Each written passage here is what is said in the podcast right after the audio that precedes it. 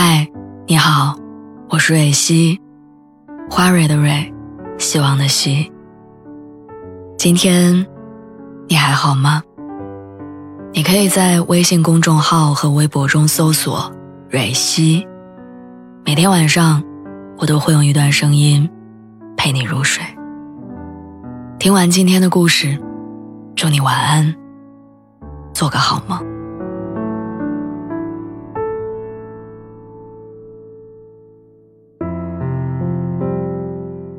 豆瓣上一直有一个话题很火，最后的聊天记录，里面几乎清一色都是跟前任分手时候说的话，哭诉、争吵、挽留。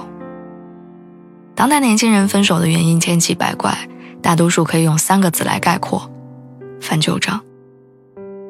恋爱中的人往往不会意识到自己擅长挑起矛盾，却又不具备快速解决矛盾的能力。在我的三个前任当中，我最遗憾的是第一个。我们分手原因很简单，他爱吵架。有一次，他提前告诉我要来我公司附近面试，结果中午下班，我问他：“你面完了吗？”他说：“面完了，正在跟朋友吃饭。”这句话足以让我瞬间生气。我以为他来面试，我们一起吃午饭是达成默契的。为了这顿没能一起吃的午餐，我们大吵一架，冷战三天。还有一次，我说要点外卖，问他要不要，他忙着打游戏说不吃。外卖到的时候，我在洗澡，出来看见他在吃着我的外卖。因为他吃的那一口外卖，我连着三天都不理他。分手从来不是突然的决定，只是你忽然发现有些人没有办法再继续了。刚分手的那段时间，我常和朋友说，再找男朋友绝对不能吵架，因为我不是那种摔倒站起来还要重蹈覆辙的人，所以之后的恋爱对于争吵我能躲则躲。可即便如此，接下来的两段感情也没有长久的延续下去。朋友曾经跟我说，说再好的感情也会争吵，吵架才是发现问题的开始。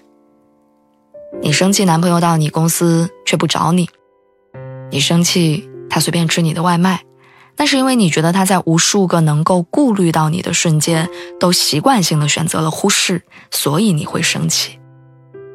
任何争吵的爆发都只是表象，它往往指向了这段关系最深层的问题。网上有句话很有意思，说宜家是全球吵架圣地。